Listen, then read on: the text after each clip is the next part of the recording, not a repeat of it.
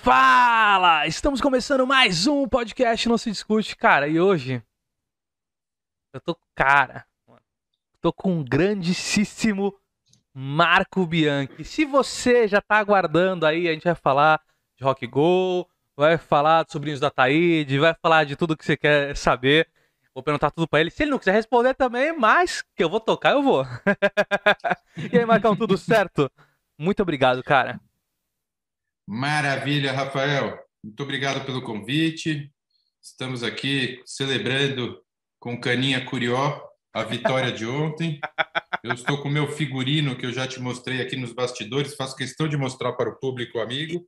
Incrível! Né? Uma, uma pequena homenagem a Cabo Friense. Isso aí. Que você é um grande fã Isso da Cabo Friense, né? né? 2020. E mas, enfim, agora, honestamente, agora, obrigado pelo teu convite. Estou à disposição para responder as, a, quais, a, qual, a, a quaisquer indagações. Compreende? Compreendo, compreendo. Então vamos lá. E ó, já vou falar para você que já tá, tá ouvindo pra. Antes de você sair, qualquer coisa, ó, hoje tem de novo caderno de pergunta. Então, como sempre, tá na metade do vídeo, vai ter um caderno. No final tem o resto. É, já segue o Marco aí, ó, no Instagram. Segue o Marco, vai no YouTube, ele tem canal, então Marco Bianchi, já tá aqui, ó, Marco Bianchi Brasil no Instagram. Segue a gente, que é importantíssimo. Se inscreve no canal. E agora que depois de um ano a gente fez o canal, então se inscreva no canal, que é muito importante, só tava nos agregadores. E agora vamos sim falar as coisas sérias ou não, né, Marco? cara, Marcos, você foi o cara ali é, que um fundador né, do, do Sobrinhos da Taíde, mas você acho que foi um dos únicos caras que fez realmente rádio, né? Você estudou isso, era era a tua vontade. Como é que foi esse início ali para ti, cara, nessa nessa formação do rádio, dos sobrinhos? Como é que foi toda essa tua trajetória? É, eu entrei na faculdade em 1991, né? Até já revelando a minha velhice, a minha melhor idade. Então, em 1991, eu entrei na faculdade de rádio e televisão. Eu não sei se essa faculdade ainda existe. Acho que em alguns casos ela se tornou audiovisual e é. absorveu as mídias digitais, né? As mídias de internet. Pelo menos na USP foi assim. E então eu tinha é, já a perspectiva de fazer algum trabalho também no, no rádio, né? E isso acabou acontecendo pelas circunstâncias, por força das circunstâncias. Primeiro, porque eu e alguns amigos, há, alguns anos, tínhamos o hábito de gravar bobagens assim em gravadores e ficar falando bobagem e ficar se divertindo nas nossas horas vagas, né? Então, isso já despertou um pouco o meu interesse pelo áudio. Mas nessas gravações a gente fazia tudo improvisado e tinha coisas engraçadas e e outras que não tinham a menor graça, porque ali ficava tudo na base do improviso e do vamos ver. A, a, a, quando eu entrei na faculdade, hum. eu tive a oportunidade de fazer um trabalho para a faculdade de rádio, um trabalho de rádio que eu batizei de Rádio Alegre e que, e que acabou dando origem a uma sondagem junto à Rádio USP. Eu peguei aquela fita da, do, do, do trabalho da faculdade, levei à Rádio USP e acabei conseguindo sensibilizar o diretor da rádio na época, o Melquiades Cunha Júnior, que achou o trabalho interessante, era uma coisa muito amadora ainda, muito... É, Embrionária. Era, era, muito bruta, não era um, um trabalho ainda elaborado, era uma coisa meio mal resolvida. Mas ele conseguiu enxergar ali algum potencial. E com isso que eu, eu enfim, comecei o que eu posso chamar de uma carreira de radialista, fazendo esse programa na Rádio USP. E nesse período da Rádio USP, na verdade, no período anterior, eu já tinha participação de alguns amigos nesse, nessas gravações. É, quando eu fiz esse trabalho na faculdade, eu já chamei o Felipe Xavier, inclusive, para fazer algumas vozes no meu trabalho. E depois, quando eu consegui esse espaço na Rádio USP, eu imediatamente chamei ele para participar disso. Na época tinha o projeto tinha outros participantes, tinha o meu irmão, o Caio Graco, tinha um amigo de faculdade, o Paulo Campos, E o Felipe Xavier, que era um cara é, frequente, que estava presente nas gravações, e o Paulo Bonfá, que participava esporadicamente. É, era um projeto que não tinha remuneração e não tinha nenhum, nenhum ibope, não tinha nenhuma audiência e nenhuma fama. Então, de fato, cada um ali tinha a sua vida.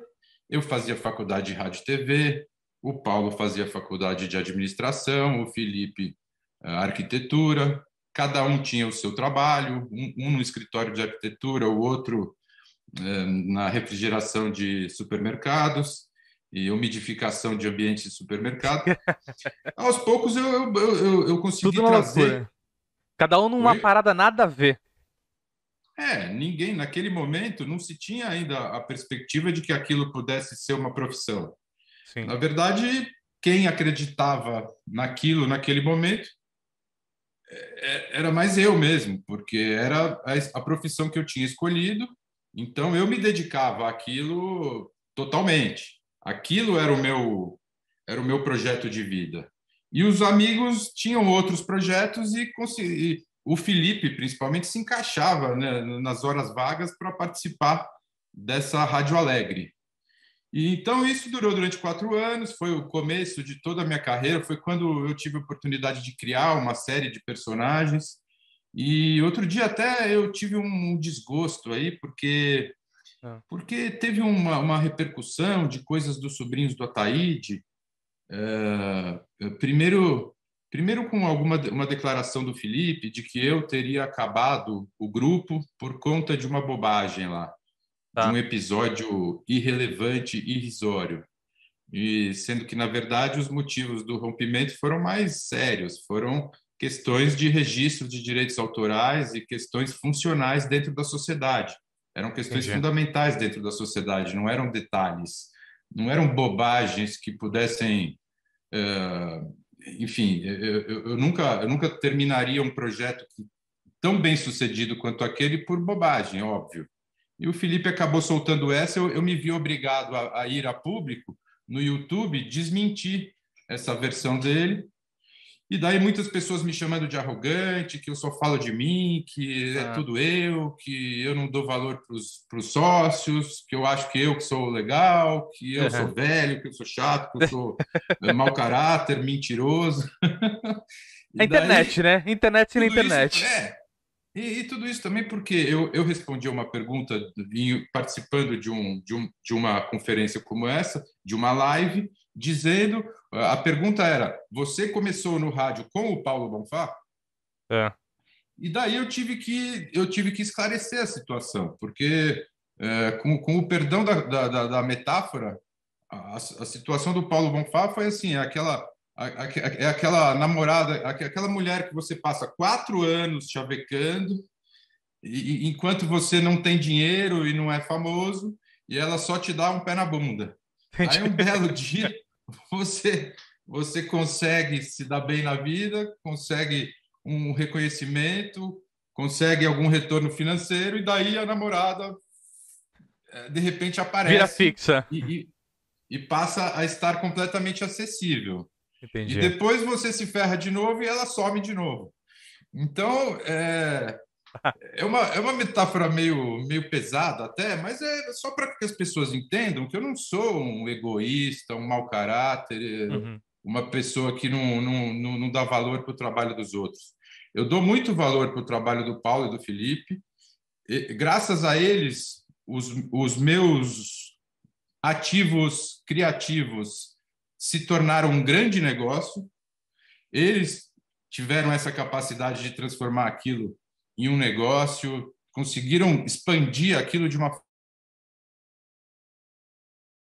Mas é claro que eu também não abro mão dos meus créditos e do, dos meus direitos autorais, do, dos meus ativos, do meu patrimônio intelectual, porque afinal de contas a minha carreira, é, o meu grande ativo na minha carreira é o meu patrimônio intelectual.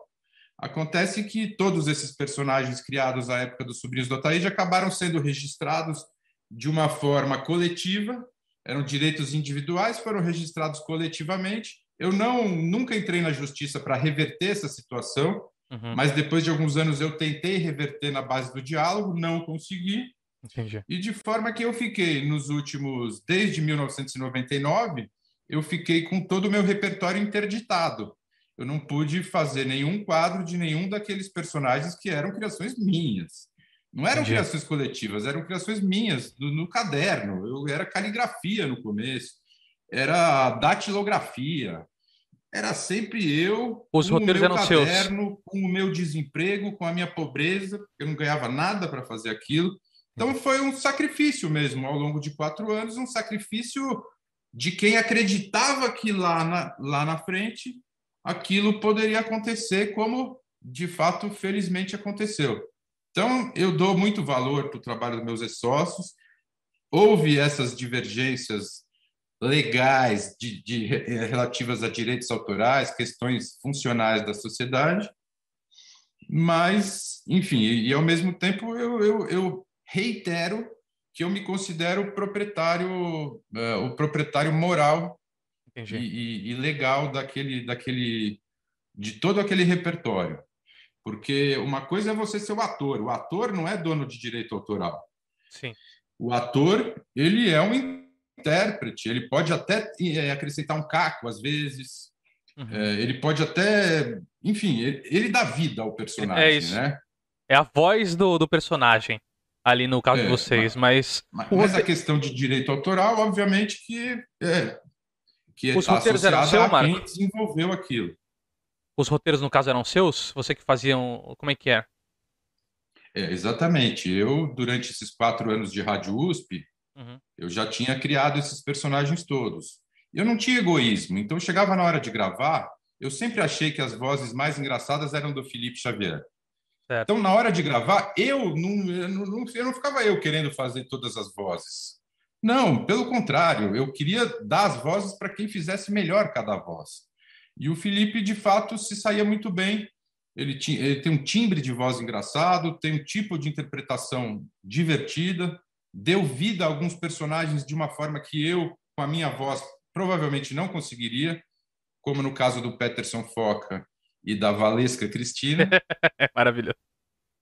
Mas, mas, enfim, então tem isso, quer dizer, é, de fato a gente fazia uma distribuição dos personagens na hora de gravar, mas a única atividade coletiva daquele grupo durante seis anos era o dia de gravar.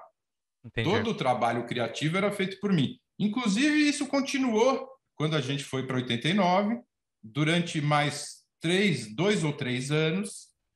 E até que um belo dia, por minha iniciativa, eu pedi que eles começassem a me ajudar a escrever algumas coisas, porque a gente estava com um volume de, de, de, de, requisições muito grande, várias, várias solicitações de trabalho chegando, então, eu achei que naquele momento eu precisaria ter uma assistência criativa, pessoas para me apoiarem naquele, naquele, naquela função. Mas eu não queria abrir mão da minha função, né? Eu era inexperiente, nós éramos jovens, a gente não sabia exatamente como funcionavam essas coisas de sociedade. Mas eu sabia que eu tinha a minha função, que eu prezava muito, uhum. que eu até então tinha exercido completamente sozinho e com, uma, com, com competência, tanto é que a, a coisa tinha acontecido. Então, partiu de minha iniciativa de abrir aquela atividade criativa para assistências, para que me ajudassem, mas não era abrir mão do, do, da função. Entendi. E foi isso que aconteceu na, na prática. Quando eu, quando eu fui ver, eles tinham entendido que eu tinha abrido mão uhum. daquela uhum. função. E daí isso foi realmente o que motivou uma, uma, uma um afastamento e um descontentamento da minha parte. É, eu, eu tava. Bom, eu conheci, eu tô com. Fiz 32 agora, né, Marco? Então, assim, eu conheci você, oh. você oficialmente é, pela questão do Rock Go. Depois eu fui conhecer vocês pela questão do sobrinho, que, cara, nem lembro se eu ouvi num CD, se eu não me engano. A época que tinha um CD do Caceta, então a gente ouvia muito esses CDzinhos de puta de comédia, tinha do Ari Toledo, tinha... então acho que eu conheci vocês nessa época e já tinha sido extinto, né? Já tinha acabado o projeto. Uhum. E aí eu fui ver depois é, esse esse que você está falando do, do Felipe, eu não vi o Bonfá falando nada é, sobre isso, Mas o que você tá falando, eu cheguei a, a ver essa questão do que deve ter repercutido. Não sabia que nem que tinha repercutido dessa forma. Mas eu tinha visto, eu vi acho que o podcast que ele participou. E eu vi ele comentando sobre a questão de. Cara, eu não vou lembrar exa exatamente sobre o que, que, era, mas era uma reunião na casa, na, na, sua casa, se eu não me engano. E, e aí, uma é. parada de, de, que estavam pensando em, em, virar, fazer a parte mais de ator, tava fazendo um curso, lá lá. E você se estressou por um, uma parada e acabou. Eu achei, não, é, não, é, não que eu esteja falando que o Felipe. É, eu achei muito superficial. Falei, mano, deve ter. Independente de ter sido isso claro. o estopim final, eu uhum. acho que deveria ter farpas anteriores, alguma coisa deveria ter acontecido. Não, não... cara, isso aí é, seria um absurdo, simplesmente um absurdo é, terminar uma sociedade por causa de uma bobagem dessa. Essa situação aconteceu de fato. A gente estava fazendo aulas de atores para para que a gente se sentisse mais à vontade diante da televisão. Uhum. E daí, quando surgiu uma brinca... uma, um exercício, é aquela típica coisa de Tucas Azaueira, assim, né? um exercício de gargalhar. Vamos todos gargalhar. E começou todo mundo a gargalhar, e não foi que eu fiquei puto, eu fiquei completamente constrangido, porque aquilo era uma brincadeira, era um exercício assim, nem na faculdade de artes cênicas eu acho que você passa um constrangimento tão grande. Uhum. Eu fiquei muito constrangido e daí eu, eu meio que forcei a barra para acabar aquela coisa, sabe? Assim, tipo, meu, acaba logo isso, né? Chega. Mas não foi que eu fiquei puto, eu não fiquei puto, eu fiquei constrangido. Eu achei que eles iam ficar putos comigo, porque eu, eu meio que forcei a barra para acabar aquela brincadeira. Mas, assim, isso aconteceu, então, de fato aconteceu. E agora, eu não expulsei ninguém de casa, começa por aí, porque, assim, quando você expulsa alguém de casa, você lembra.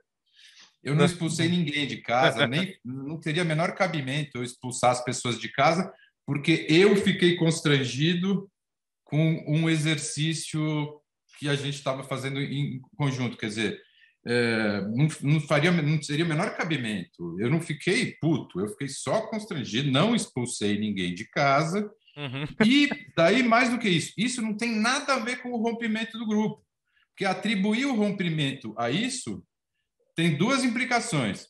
Primeiro, aponta, eh, me aponta como sendo uma pessoa inconsequente, eh, desequilibrada e irresponsável. Certo. E segundo, o que é o mais grave, encobre o, o, o verdadeiro motivo que está relacionado às ações do Felipe na condução do registro de direitos autorais.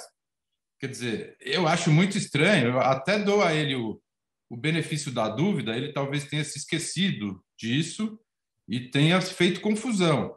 Mas eu, pessoalmente, já falei para ele mais de uma vez qual foi o real motivo do rompimento, com todas as letras. Sim. E o principal deles está relacionado a uma iniciativa do Felipe, uma iniciativa que eu considero equivocada do ponto de vista da legislação autoral e desleal comigo. Desleal comigo porque eu comecei aquele projeto, fui super generoso, sempre dei espaço para os amigos, fiz o possível para que os amigos entrassem naquele, naquele projeto e de repente, quando eu vou ver o meu o meu repertório está todo interditado em um registro coletivo e daí. A, a, a, as, as explicações dele nunca me convenceram assim. Ah, não, mas que a gente era que a última que eu ouvi foi: não, a gente era que nem o Hermes e Renato, a nossa, a nossa criação era coletiva.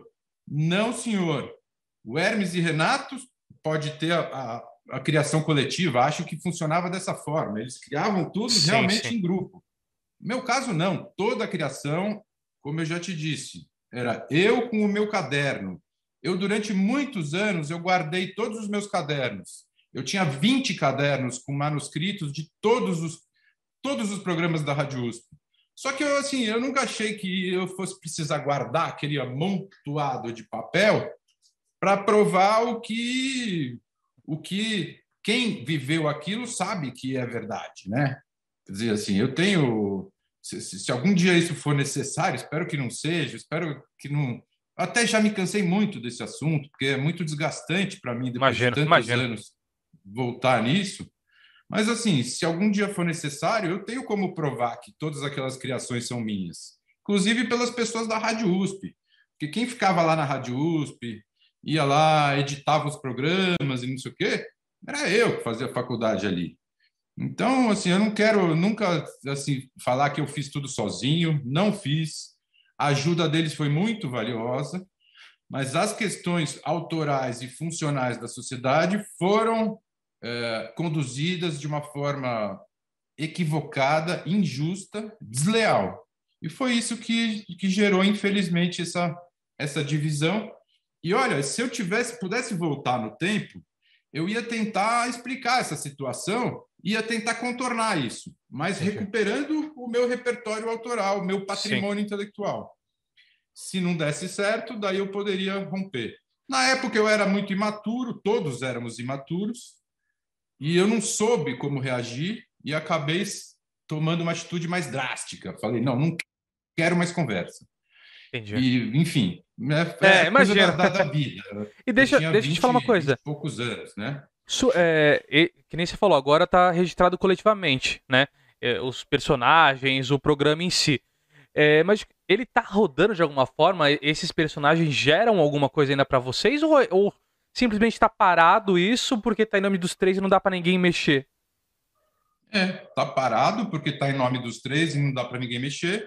O verdadeiro proprietário desse patrimônio intelectual é, uhum. é, ficou impedido de, de fazer o uso desses materiais.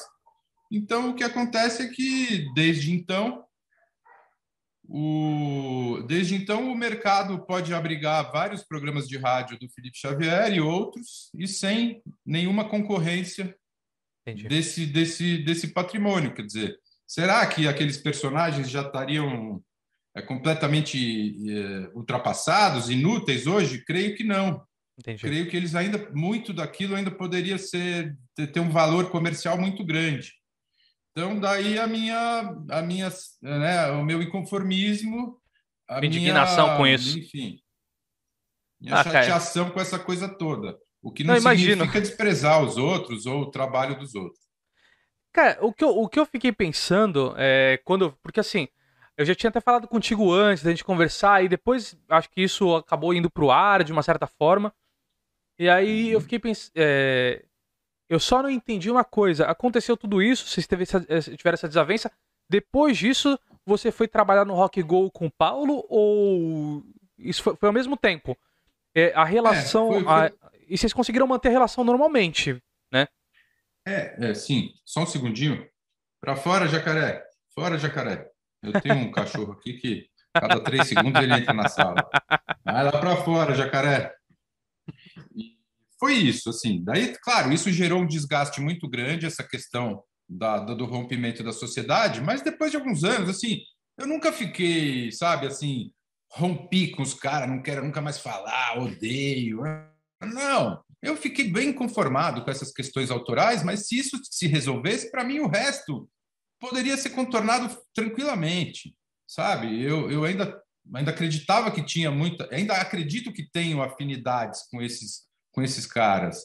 Tanto é que, uh, pouco tempo depois, eu e o Paulo, meio que por linhas tortas, acabamos nos juntando de novo, por, por, por uma iniciativa da MTV, que chamou ambos para fazer uma, uma nova edição do, do Rock Go.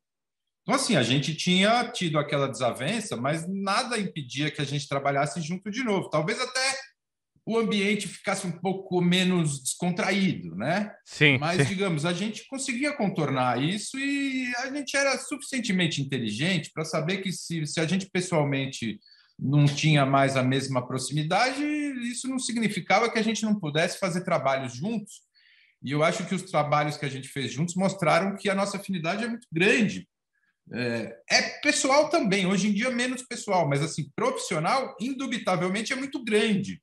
Porque o Paulo é um cara que, pô, que a família dele mora no mesmo prédio que a minha família, a gente se conhece desde sete anos, a gente fez colégio junto, fez inglês junto. Então, muitas vezes a gente, só de olhar para a cara um do outro, já sabia o que o outro estava pensando. Legal. Essa, Bom demais. Esse transmimento é o chamado transmimento de pensação. E Exato. por isso a gente realmente faz, eu acho que a gente ainda faz uma dupla muito boa para certo tipo de trabalho. Eu espero que essa dupla possa ser reeditada. E digo mais, todas as iniciativas de retomar é, trabalhos com os sobrinhos do Ataíde desde 1999 foram tomadas por mim. Então, eu, eu convidei o, o, o Felipe Xavier para fazer parte do meu projeto Descontrole Remoto, certo. que eu lancei em 2010.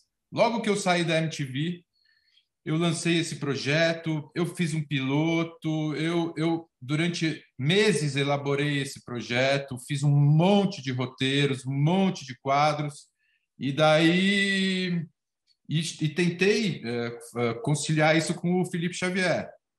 E tentei é, criar uma nova parceria em moldes que fossem moldes, é, moldes confortáveis para as duas partes. Entendi, entendi. E que preservassem os meus, os meus, é, os meus interesses autorais, uhum. né? Então, mas assim, eu tentei. Daí eu vi que não deu, porque o, o Felipe foi incapaz de, de aceitar que se fizesse uma separação de funções que me deixasse confortável. De repente eu vi que ele já estava de novo assumindo todas as funções criativas e e fazendo contato diretamente com a produtora e, e, passando briefing para a produtora sobre personagens que eu tinha criado e que de repente apareceu na minha casa uma produtora que já sabia como eram os meus personagens. Ela já estava ela já tinha definido tudo do, do, do figurino, do, do, visual dos personagens. Nossa. Sendo que nem para mim estava claro ainda qual que era exatamente o perfil daqueles personagens. Então, infelizmente, não foi adiante. Mas daí, nesse meio tempo, eu continuei fazendo o, o Rock Go com o Paulo, sempre com uma relação profissional bastante civilizada. E depois ainda fiz uma outra tentativa de, de aproximação do Felipe Xavier, é, quando eu lancei o, o, o, quadro Câmara dos Deturpados. Pois, uma sátira. Esse aí você, você encontra no meu YouTube. No meu uhum. YouTube é Marco Bianchi BR tá? Acho. E no Não, meu YouTube tem algum... Se colocar Marco Bianchi, já acha. Já fiz o teste. É, é verdade, é verdade. Mas eu acho que o, o, endereço, enfim, é Marco Bianchi BR. Mas lá tem o, eu, lá eu, eu, eu publico todos os projetos que eu crio. Quando eu consigo fazer um piloto, porque fazer piloto é dinheiro, né, cara? Sim, eu não estou ganhando dinheiro nenhum, quer dizer, eu estou só gastando dinheiro para poder mostrar para as pessoas que eu tenho aquele projeto, para poder mostrar para o mercado na esperança de que daqui a um, daqui a um tempo alguém queira comprar aquela ideia. Certo. Infelizmente, eu sou um péssimo vendedor, não consigo vender é, absolutamente nada, mas as ideias estão registradas lá. E a Câmara dos Deturpados é uma espécie de uma sátira das TVs legislativas, é uma ah. sátira do nosso poder legislativo, do nosso, nosso Congresso Nacional. Então eu, eu fiz, eu já tinha feito essa, eu já tinha produzido essa ideia em vídeo em 2007. Quem entrar lá no meu canal, vai lá na, na, na, na playlist Câmera dos Deturpados. Daí tem, os, tem todos os, os, os, quadros em vídeo que foram produzidos em 2007 e que naquela época eu acabei eu mesmo fazendo quase todos os personagens, mas eu tinha alguns colaboradores. E depois eu fiz essa mesma ideia em, em desenho animado com a produtora, Legal. Com a produtora, é, com a produtora Zoe Films, é, um amigo Carlos Gaiotto, que é um, um produtor de paulistano, muito competente, faz aí, produz formatos interessantes e, e se juntou comigo para fazer esse, esse piloto em desenho animado. Então, esse material está todo lá no meu, no meu canal. E eu chamei mais uma vez, fui lá, Entendi. ingenuamente até, propor que o Felipe fizesse comigo esse, esse, esse, esse formato. Que eu falei com todas as vezes, ó, oh, Felipe, eu não sei vender essa porcaria, eu sei que você é um cara super competente para isso. Você é competente artisticamente, eu, eu sempre reconheci isso, tanto é que fui eu que te chamei para trabalhar comigo, mas eu acho que, ah, assim, eu acho que eu também tenho a, a minha, a, o meu talento artístico. Agora, na, na hora de transformar isso em um negócio, você é muito mais competente. Então, eu quero me aproximar de você de novo, porque a gente une as forças artísticas e tem a sua competência empresarial para é. que isso não fique só no papel, para que não seja uma boa, mais uma boa ideia desperdiçada. Você se importa em, em não não estar é, na direção artística do projeto? Você se importa de você trabalhar apenas como intérprete e empresário, diretor executivo do projeto? Não, não me importo. Então tá bom, então vamos fazer. Eu eu tô com isso já bem encaminhado. Então vamos tocar o barco. A gente não se falava há muito tempo, mas eu achei que naquele momento a gente poderia de novo unir as forças. Ele ele aparentemente ah, concordou, mas depois nunca mais respondeu e depois Entendi. sumiu, deu perdido e não quis participar do projeto. E daí eu e, naquele momento, aliás, eu você me desculpa é, aproveitar esse espaço para lavar roupa suja. Pode, Mas naquele momento, tranquilo. naquele momento, inclusive, eu, eu reiterei para ele todos os motivos pelos quais eu tinha, eu tinha rompido. Do Quer dizer, isso foi faz poucos anos. Entendi. Falei, ó, só se, se resta alguma dúvida a respeito do nosso rompimento, o que me incomodou foi registro de direitos autorais individuais em nome coletivo. Eu gostaria que você revertesse isso. Eu estava na esperança de que ele tivesse o bom senso de abrir mão desses direitos e me devolver aquilo que aquilo que é, é meu de, de, direito. Sim. E, ele não, até por isso eu expus o motivo. Eu, eu mais uma vez expus o motivo da, da, da, da separação. Expliquei que a questão da, da, da, função criativa que foi invadida sem que eu quisesse, eu não queria abrir mão da minha função criativa, eu queria uma assistência, eu não queria um substituto, né? Então, quer dizer, as razões para ele foram sempre foram sempre colocadas por mim com muita clareza. Pena que ele não tenha entendido. Agora eu espero que com essa com essa com essa molecagem desse vídeo aí dizendo que eu que eu a, acabei com os sobrinhos do Ataíde a troco de banana, que me rendeu uma dezenas de ofensas né, no YouTube. Eu espero que a partir de agora ele, ele não, não, não, insista mais nessa, nessa tese, porque é uma tese completamente, completamente enganosa. É, eu, eu acho que seria até. Bom, eu acho que isso foi no Inteligência Limitada. Para você que não, não sabe onde foi, isso foi no Inteligência Limitada do Vilela. Eu acho que até o Vilela Seria maravilhoso ele te convidar até para você dar o outro lado, até porque o canhão dele é muito maior que o meu, entendeu? Então acho que é muito importante que, que, que, isso chegue assim, porque é, eu vejo. Bom, eu não conhecia, eu falei para você, eu conhecia o Rock Go, Paulo Bonfá, Marco Bianchi. Eram a, uhum. as pessoas que estavam ali na minha TV que eu assistia. E, e desde quando o Rock Go acabou, que eu vou falar isso um pouco mais pra frente, eu não entendi o motivo daquilo acabar, que eu, eu, eu via é, eu fui crescendo com isso. E depois, quando eu, como eu tornei uma certa idade, fui, era músico, produzia é, outras coisas, eu falei assim, meu, isso podia virar em tantos formatos diferenciados. É, essa ligação, ela, ela dava em tantos outros moldes, e isso foi apagado como se nunca tivesse acontecido e, e abafado. Bom, mas vamos é. falar do Rock Go daqui a pouquinho. Eu vou entrar. É, é... o Rock Go teve. O Rock Go teve o término do Rock Go não teve nada a ver comigo e com o Paulo. Foi uma decisão da MTV, da é. empresa, é. por conta de uma mudança de, de, de, de, de direção, uma mudança de comando da empresa.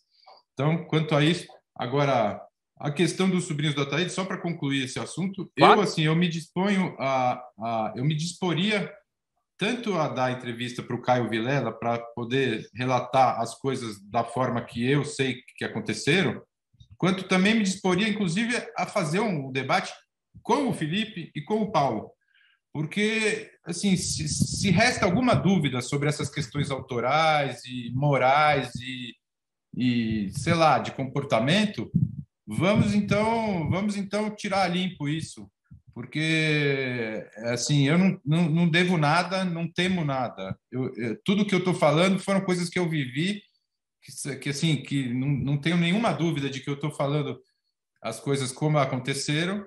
E daí eu, eu gostaria de ver se, se alguém teria envergadura moral para me desmentir ao vivo e em público. É, eu, eu entendo. São basicamente seus filhos, né? E quando a gente leva muito tempo fazendo uma coisa, eu, eu gosto muito, eu nunca coloquei nada publicado, mas eu gosto muito de escrever e, e tem um amor naquilo que você faz, né? Então você gera um claro. amor ali no que é seu. E, eu compreendo Isso. essa sua. É, todo esse transtorno criado e ainda mais, é, que nem você disse, né? Além de tudo, de todos os problemas, isso foi revivido de uma forma errônea, né? Foi um, é, uma questão é. muito complicada. Bom, é. Vamos lá, Marco. Agora a gente vai para o caderno de perguntas. E chegamos no meio do vídeo, a gente vai. Eu não sei se você teve essa nessa época, se já tinha ou não, mas na minha época de moleque, de escola, tinha muito aquele caderno de perguntas que a galera escreve. Cada página era uma pergunta e você ia virando e, tipo, começava com nome, idade, e eram várias perguntinhas idiotas, que na verdade eram 200 mil perguntas, que você chegava em uma, que era mais importante do caderno, que você queria saber quem gostava de você na sala. Era ca... As outras mil perguntas era para cobertar isso. Essa é a realidade. Entendeu? Mas a gente não tem essa questão. Aqui é, o... é um bate-bola, que é o caderno de perguntas que a gente faz, que começa simples e no final vai piorando. Certo. Então no, no outro meio do vídeo vai piorar mais. Bom, vamos tá começar com o básico. O seu nome? Marco Bianchi, é? Idade. A sua idade, Marco? Eu tenho 48 e estou prestes a, a, completar 49 agora, ah, mês tá de maio. Ótimo. Está ótimo. Cara, o que, que você faz? Eu sou um, um, um, um radialista, humorista, telespectador pedestre e, e, agora, mais recentemente, sitiante. Eu me mudei para um sítio, agora eu moro aqui no aprazível município de Atibaia. Opa! E, então, estou aqui plantando meu pomar, cuidando da cachorrada, reflorestando aqui uma área do sítio que estava ocupada pelo capim. Então, faço tudo isso e um pouquinho mais. Que beleza. E se você não fizesse absolutamente nada disso, o que, que você estaria fazendo hoje? Fora, jacaré. Fora, jacaré. Bem, se eu não estivesse expulsando o meu cachorro da sala, que é o que eu faço durante o dia, porque afinal de contas ele já passa a noite inteira dentro da sala. Durante o dia ele tem que aproveitar o sol aí, ô rapaz. E se eu não estivesse fazendo o que eu faço, o que, que eu faria? você estaria. Se você não fosse radialista, criador, humorista. É... Agora, eu nem, nem lembro a palavra que você usou, mas criador de sítio. Sitiário. Sitiante. Sitiante. Sitiante. É, olha, eu, eu passei perto de algumas outras profissões na minha carreira. Eu poderia ter sido um bombeiro. Caraca. Eu poderia ter sido um policial. Sério? Quando mas... era criança, eu ah. queria muito ser, ser, bombeiro ou policial. Eu tinha um fascínio, eu tenho até hoje um fascínio assim tremendo por aqueles uniformes de bombeiro, aqueles capacetes, meu, aquelas aquelas espadas de bombeiro, enfim. É, eu, eu, eu, eu sou um cara meio assim, eu gosto de, eu não gosto de injustiça. Entendi. Então eu talvez tivesse me, me talvez tivesse me aventurado por um lado da, da, do serviço de segurança, de, ou polícia ou bombeiro. Mas isso durou até uns seis anos de idade. Daí, aos seis anos de idade, eu queria ser jogador de futebol. Quem sabe se eu, se eu, enfim, tivesse tido alguma chance de começar a jogar bola moleque ainda, depois eu comecei a jogar basquete. Eu até em algum momento da minha vida eu achei que eu poderia ter, eu, eu poderia me tornar um jogador de basquete. Você com seus 2 metros e 10, né? Seus 2 metros e 10 aí. É. Não, ainda bem que eu era armador, né? Mas eu joguei, eu treinei alguns anos lá no Paineiras e tal, um time fortíssimo do Paineiras do Morumbi. Fizemos muito sucesso naquela época, principalmente entre os adversários. E depois podia ter sido um arquiteto também, porque eu gosto muito de casa, eu gosto de construir, eu gosto de ver as transformações. Eu cheguei aqui no sítio, cara, as coisas estavam de um jeito sítio meio abandonado, com um monte de coisa para resolver. E daí eu comecei a mexer, mexer, mexer, mexe aqui, mexe ali. E eu gosto, assim, eu gosto, eu sou um cara caseiro, gosto de ficar em casa e gosto de, de ter comodidade, gosto de conforto, gosto de bem-estar. Então, isso está muito ligado à arquitetura, à Sim. decoração. Quem sabe eu pudesse ter me tornado aí um sócio do, do, do arquiteto Décio Pilar. Cara, então assim, desempregado não era seu caso, com certeza. E, e agora para a é, próxima pergunta. O seu maior medo? Cara, eu tenho muito medo da morte. Tenho muito medo da morte, assim. E da morte dos meus pais. Puta merda, como é Mas foda cê... pensar nisso. Mas você tem medo tenho... porque é, você acha que não tem nada, porque, ou não saber, ou por acreditar. Que, que, que você, qual o medo? Ou de, de morrer doendo, de ser. É de sofrimento, de velhice, de, de, de doença. Eu não acredito que eu vá para o céu depois de morrer. se eu acreditasse, se, se, eu acreditasse em religião, eu acharia que eu iria para o inferno. Mas, é, assim, eu também não acredito que eu vou para o céu. Eu não acredito, eu não acredito. Eu sou ateu. Eu sou você, um ateu. Você acredita que acaba?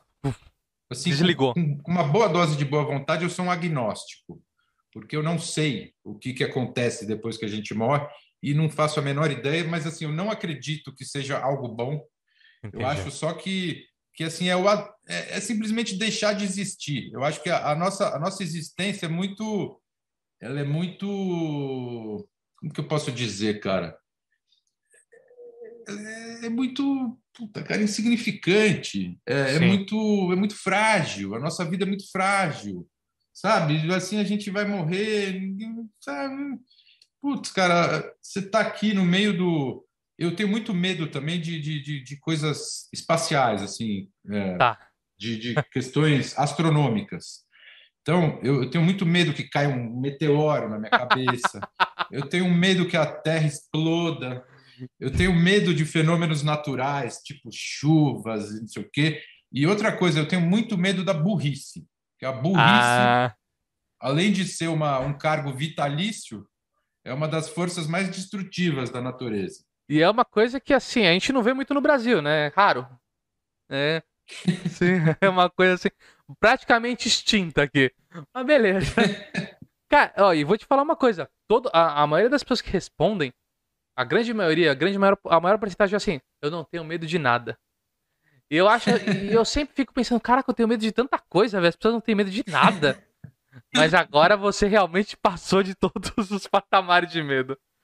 É, eu tenho Bom, medo de tudo, cara. Tenho medo de tudo. Uma, qual a sua maior vergonha? Ou uma coisa que sofreu na sua vida, tipo, um incidente que aconteceu, caiu da escada na escola, qualquer coisa, ou uma coisa que você tenha vergonha até hoje, tipo, subir num palco, fazer certa coisa. Olha, eu, eu sou uma pessoa tímida, eu tenho vergonha de palco, eu tenho muita vergonha de palco, eu me sinto super intimidado por situações de falar em público, por incrível que pareça. Então, assim, eu tive que, que superar louco. essa vergonha para minha carreira inteira. Hoje eu estou aqui, depois de 30 anos de carreira, falando com você com alguma desenvoltura, com alguma algum grau de descontração, assim, de tranquilidade. Mas isso demorou para mim. E, e eu ainda sou muito ansioso. Então, se, se, se, eu tenho uma situação de ter que falar em público ou ter que. É, já me surgiu a oportunidade, por exemplo, de fazer stand-up comedy. Mas, cara, eu não me sinto à vontade naquele, naquele ambiente. Nem Todo mundo formato... te olhando, esperando, assim, eu quero rir. É uma. É, é. E daí aquela coisa, se você, sei lá, dá um branco, né? Para quem é ansioso é foda, cara, porque o, uh, o branco, né, sem querer fazer nenhum tipo de afirmação de calúnia racial aqui, Mas o branco é uma das coisas que mais me assustam na vida, porque você está de repente ali num, num, num, num, palco, daí você. A ansiedade é foda, cara. A ansiedade te faz esquecer o que você está falando. E te faz. É, eu, eu tenho a minha mente, ela. As, as imagens, os pensamentos rolam muito rapidamente, eles, eles se embaralham, eles se sucedem. Então, às vezes, eu esqueço o que eu estou falando porque eu já comecei a pensar numa outra coisa.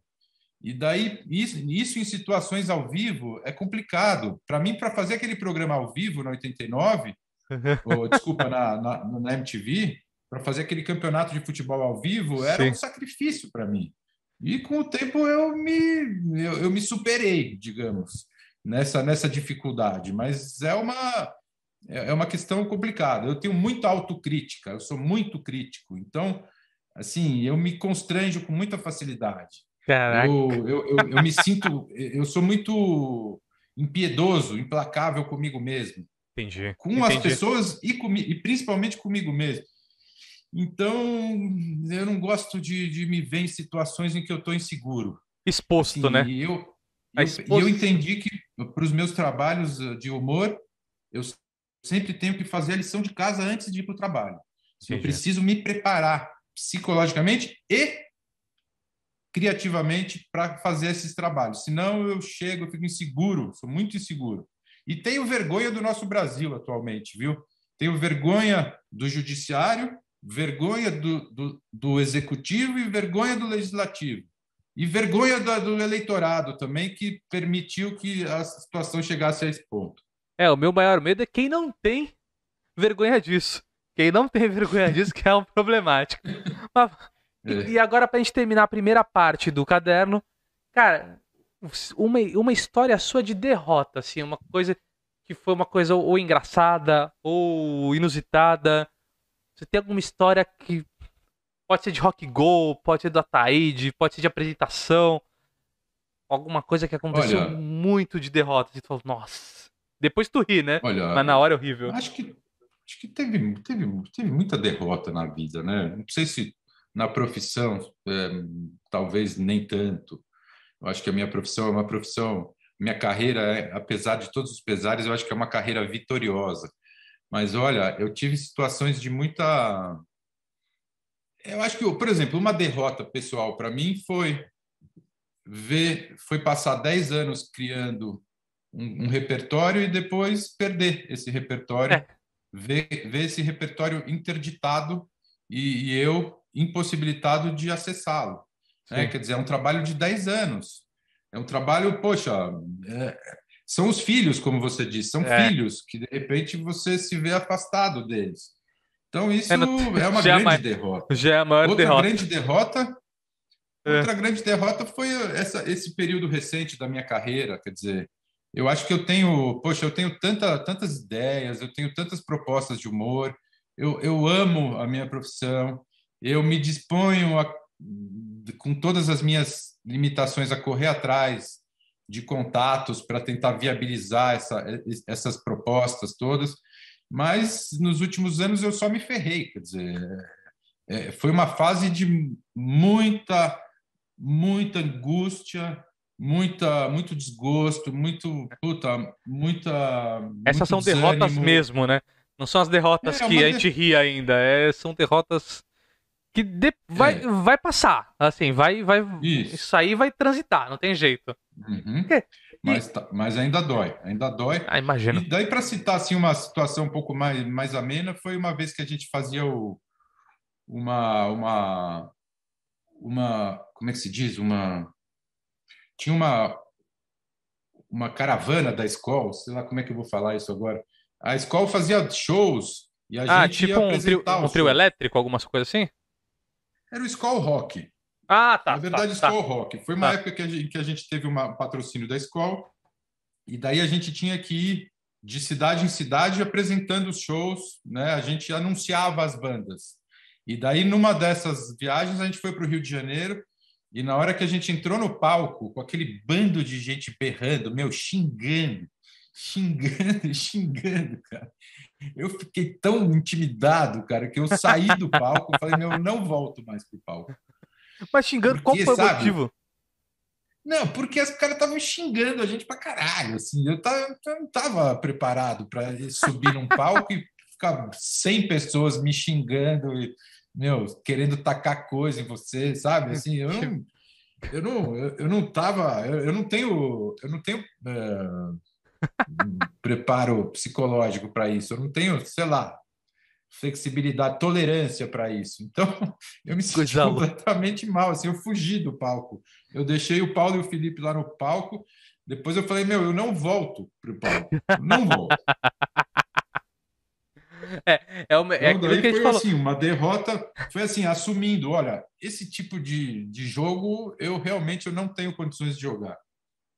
Maravilhoso, maravilhoso. Cara, WO, a- foi, foi uma derrota por WO. E agora vamos para a segunda parte, que é o que muita gente quer saber, né? Que é da, de todo esse tempo, desses 14 anos que existiram de Rock Go, onde eu conheci vocês, onde a, a MTV realmente, acho que.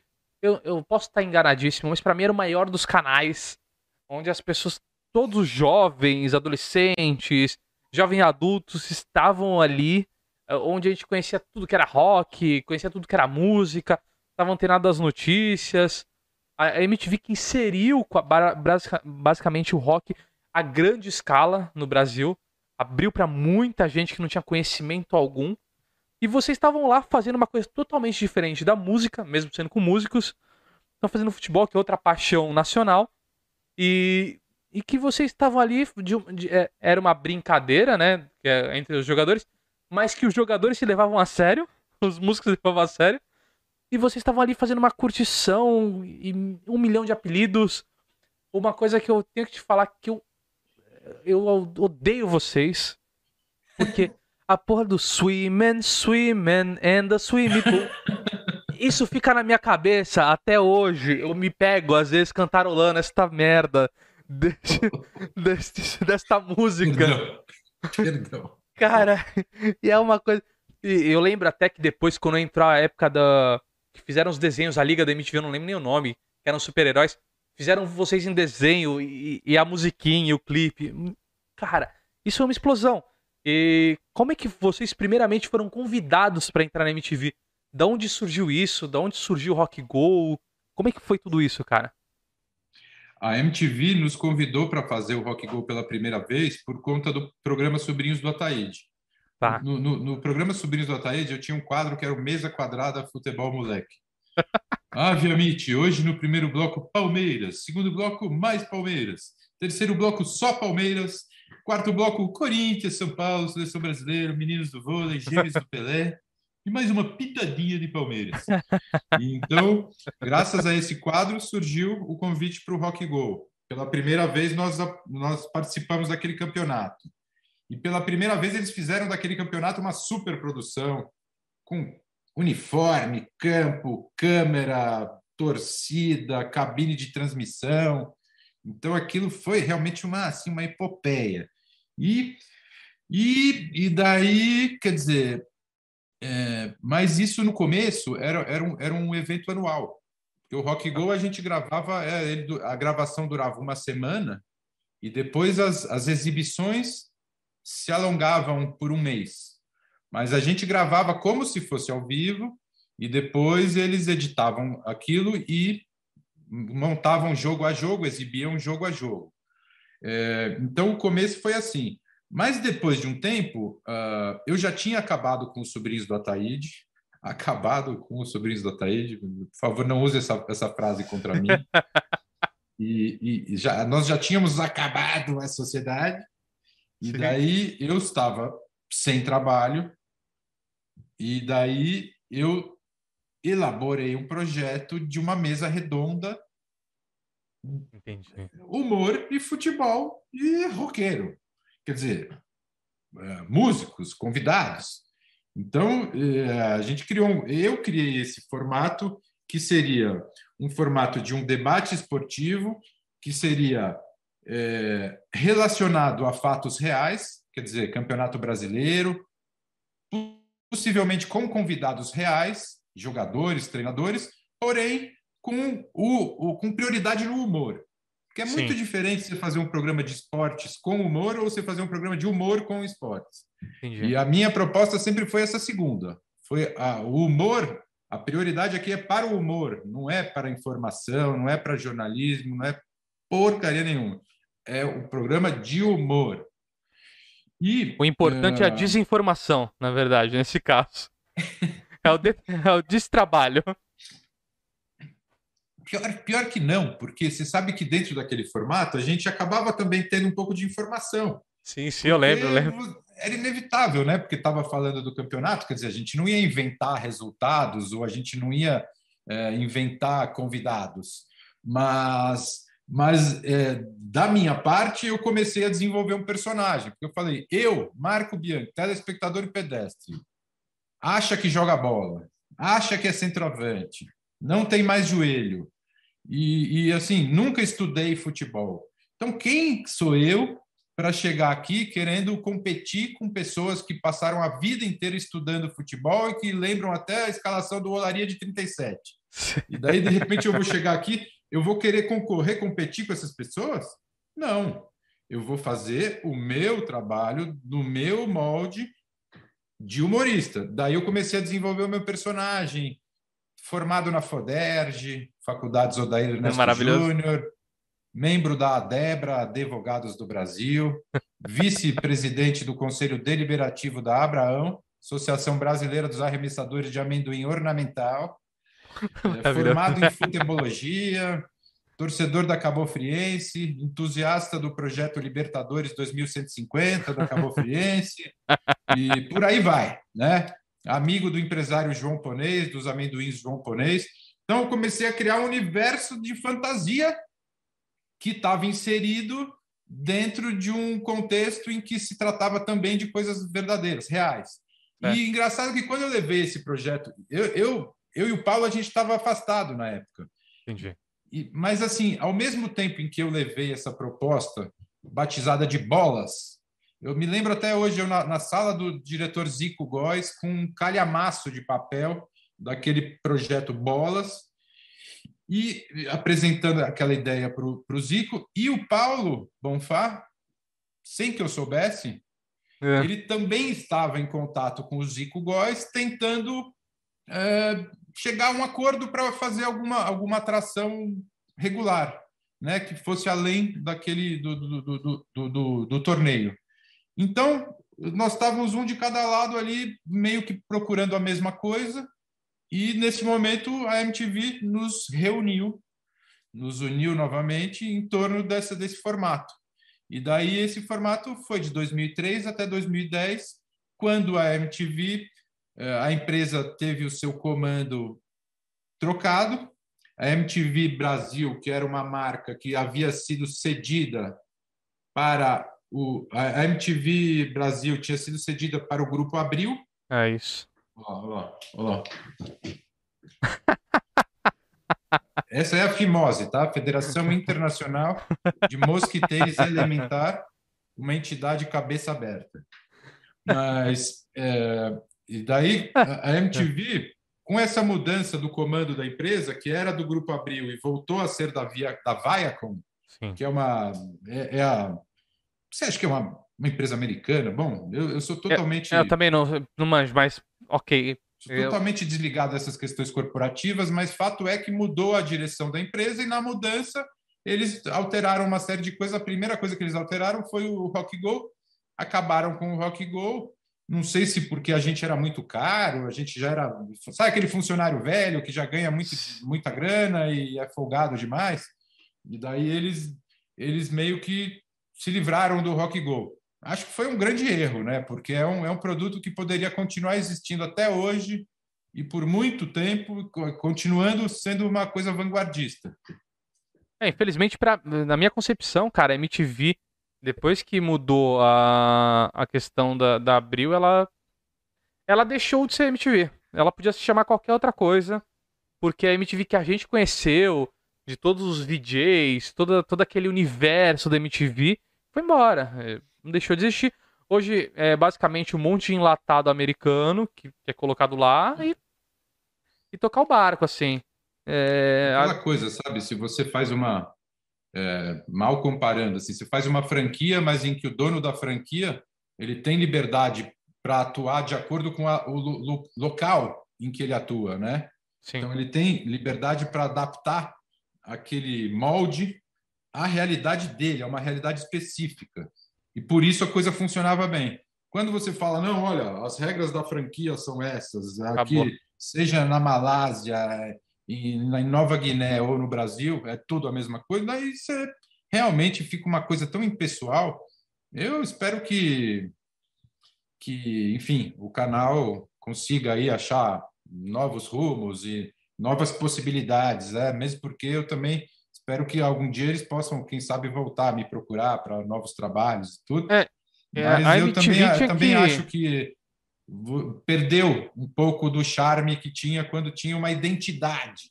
É isso. Ah, A MTV era, um, era uma parada que ela não era uma TV, uma, um canal de televisão. Ela era outra, ela tinha passado desse nível há muito tempo. Ela tinha transformado uhum.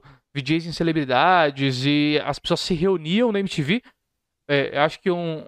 Eu lembro de ter aquele debate MTV, que tinha os DJs trocando ideia entre eles. Então já eram vários formatos que hoje é, parece que são novidades, mas já existiram há muito tempo. Foi feito isso é. de, de N maneiras e dava espaço para muito tipo de música, assim. Não só pro rock, uhum. mas tinha o rap, tinha o hip hop, uhum. o funk. Então é, era uhum. uma, uma, um grande movimento. E vocês no Rock é. Go, é, é, além do, do, do, esporte com, os, com os, os roqueiros, né? Vocês começaram a receber na mesa redonda ali de vocês coisas com Ronaldo, Luxemburgo, Valdívia, inúmeras pessoas do esporte. Alguém é. É, rolou alguma coisa assim de tipo, pô, tinha aquele bola na fogueira, que era basicamente uma zoeira pesada, só de, só de trocadilho, né? O bola na fogueira é basicamente uma parada de trocadilho ali, pra fazer uma, uma chacota com os caras. E teve alguma coisa que não foi pro ar, que falou assim, meu, deu, deu merda, o cara não entendeu que era piada, e levou muito a sério achou que ia pra uma mesa redonda séria e, e acabou dando. Tipo, ó, corta aí e deixa pra lá. É, o que tinha, o que tinha era muito convidado que fugia do programa. então, ah, mas nem, nem depois... chegava aí. Convidava e. Nem chegava aí. Porque depois de alguns anos, depois de alguns anos, o formato se firmou e daí ele tinha já as pessoas queriam ser convidadas, né? Tipo, tanto que a gente conseguiu aí nomes importantes, o Ronaldo, né, e outros grandes atletas, grandes nomes do futebol que, que, que participaram do programa. Mas no começo tinha muito receio, assim, ah, tal, que é um peixe fora d'água, né? Uma coisa é você ir para aqueles programas em que você já sabe quais são as perguntas e você já, já tem até as respostas. Mas de repente você se vê num, num ambiente de irreverência, né? Porque a marca do humor é a irreverência, ou seja, a Sim. não reverência. Ou seja, não reverenciar a pessoa por mais importante que ela seja. Você ter uma postura de ousadia, de enfrentamento amistoso, é, cômico, divertido, não uma coisa agressiva, mas não deixa de ser uma, uma forma de enfrentamento, né? E muitas vezes os convidados também não se. não se. não, não se. Uh, não, como é que eu posso dizer? Os convidados ficavam meio incomodados, assim, nem sempre eles entendiam ou achavam graça ou entendiam mesmo o espírito da coisa. Então, teve situações difíceis. É, o, o, o, filho do Pelé, por exemplo, não ficou meio irritado, assim. Eu fiz uma porque o humor ele está perto da fronteira entre a graça e a desgraça, né? Então você esporadicamente ou em alguns casos frequentemente você passa dessa fronteira e você pode ser desagradável ou, ou, ou mesmo que você não passe, a pessoa pode achar que você passou, porque uhum. cada um tem os seus limites, cada um tem os seus os seus o seu limite do humor, né? Os seus... Hã? O seu limite do humor. Cada um tem o seu é, limite. É, é uma coisa usada muito, né? Para voltar naquela, naquele, é. naquele debate interminável, né? Mas é isso, cada pessoa, cada autor tem o limite, o seu próprio limite ético, moral, e cada espectador também tem esse limite. A, a, a missão do humorista é conseguir agradar o maior número de pessoas e desagradar o menor número de pessoas, mas Sim. sempre vai ter quem ache sem graça ou ofensivo ou não entenda. E no caso do, do Edinho, quando eu perguntei para ele quem era pior, ele como goleiro ou Pelé como cantor, que daí também era, era uma pergunta. Era uma pergunta desagradável, né? Vamos Capciosa. dizer. Uma pergunta desagradável. Não era, eu não acho que seja ofensiva essa pergunta. Porque o Pelé realmente não é possível que ele se ache um cantor, né? E o, e o Edinho era um goleiro com menos de 1,80. Quer dizer, o goleiro com menos de 1,80 também, ele já fica um pouco desmoralizado, né? E o Edinho, ele era bom goleiro, ele não era ruim goleiro, ele era bom goleiro. Mas Uma daí, brincadeira ali. Pergunta, ele ficou todo irritado, saiu dando patada. Mas isso, isso chegou aí pro ar ou nem foi pro ar? Foi pro ar, foi pro, foi ar, pro ar. Foi pro ar. Ele falou assim: é, quem, quem é você para perguntar isso? Porra, sentiu o golpe. Quando sente o golpe, É, já é. era. Caraca. É engraçado, né? Ele, ele se defender como goleiro, até vá lá, mas defender o Pelé como cantor não dá, né? Daí nem o melhor advogado. O Pelé é um, um excelente cantor do ABC. ABC, ABC, toda criança tem que ler e escrever. Maravilhoso. Cara, e, e- e é o que você falou no Rock Go, vocês criaram o universo, que era nos estádios de Birigui, e tinha todo, tinha toda uma parada ali de que é, levava a crer que o, que o evento durava um mês realmente. Tinha todos os empresários, né, japonês. né? Então era um universo do Rock Go ali que funcionava e que, cara, eu, eu não realmente não entendo como isso não transitou para outros lugares ou como isso não foi aberto de, de formas eh, totalmente diferentes. Porque acho que os próprios atletas, os atletas, né? Atletas não dá. Os próprios músicos, os atletas, eles gostavam de participar. É, eu cheguei a conversar, se eu não me engano, com o Badawi, falei sobre isso. Teve mais, mais algumas pessoas que eu conversei que eu falei sobre isso. E os caras falavam, meu, era uma. é, tipo, era uma reunião ali com a galera, que a gente tirava uma onda. Depois acabava o jogo, os caras iam fazer churrasco, se encontrava, ia beber junto. Então era um mega evento. Ele falou, meu, a MTV, tipo, pagava hotel pra gente, pra quem era de longe, pra quem era perto, morava ali, não, mas só pagava van, ia buscar, uma parada assim. Mas pro resto pagava hotel, então todo mundo ficava ali perto, os caras iam beber junto, ia fazer churrasco, não sei o quê. Então realmente era um, era um evento entre os músicos, que surgiam várias parcerias naquele momento ali. E um evento pra quem gostava da música e, e, porra, havia os caras que eram né, ídolos, né, no pedestal. Daqui a pouco o cara era chamado de Rufus Lenhador, é... era rebaixado no nível inacreditável. Eu acredito que muita gente ficou com o apelido, né? Ainda deve ter. Tinha o. É, O, o que era. Puta, eu não vou lembrar o nome dele. não é vou o lembrar. Tinha o Claston, que ficou icônico, né? Mas o Claston foi maravilhoso. Porque pra ele era ótimo, ele virou ídolo, né? Era ruim É, os caras tinha que. o tiozão do churrasco, O o... Elo Eu tô tentando Perdido. lembrar qual que ficou com o apelido mesmo, assim, teve al- algum deles que ficou realmente, acho que é o Beduíno Albino, talvez. Ficou, ficou. Eu não, Tinha- não sei se era o Beduíno Albino. Bom, Tinha o Elo enfim, Perdido alguns- que eu adorava, que eles tinham aquele, aquele barbão assim que vinha até aqui. Era maravilhoso. É. Cara, era maravilhoso. Alguém levou a mal tinha- alguma piada que vocês fizeram? Tipo, algum Ah, artista? Eu acho que tinha alguns apelidos meio de mau gosto, assim, mas, mas é aquela coisa, você, como a transmissão era, era como se fosse ao vivo, Sim. você não tinha muito tempo para elaborar o humor, né? Ele, o, o humor de improviso, ele, ele, ele, ele cria coisas interessantes e outras menos interessantes, né? Sim. Então, eu acho que às vezes os apelidos ficavam meio, meio, assim, meio, meio pesados. Tipo, Eli Hipopótamo. O Eli, né? É, é Eli, meio. É, é, é- completamente de mau gosto. era né? só Quer dizer, uma ofensivo. Era só ofensivo por não, e ele ofensivo. não ficava puto, assim. é- é- o cara era tão gente boa, tão paciente, que ele ouvia aquele apelido meu e não ficava puto. Mas eu, hoje em dia, é, fazendo um- uma autocrítica, eu acho que esse era, era um apelido de extremo mau gosto. Eu nunca repetiria e fico até grato ao, ao Eli por não ter se não ter mandado a gente, né? Uma puta que pariu por causa daquela brincadeira. Não, é- era muito, cara, era muito legal isso aí, porque, é, que nem eu falei, criava o lugar, tinha as musiquinhas que eram infernais, que, né, que nem eu falei Ah, do as- Swim and As Swim and... musiquinhas.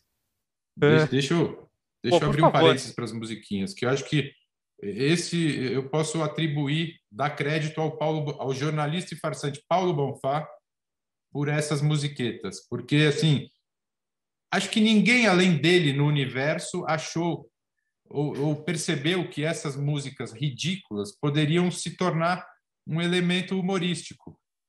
E ele percebeu isso, assim, eu acho que o Paulo ele tem esse mérito do, do de, de ter desenvolvido um repertório de humor infame. Infame no bom sentido do, do- do, humor. assim, Claro. São coisas engraçadas, realmente. Ele trouxe essas musiquetas do, do acampamento que a gente frequentou quando era moleque, era o Ah, CISV, é isso que ia perguntar. Children's, Children's International Summer Village.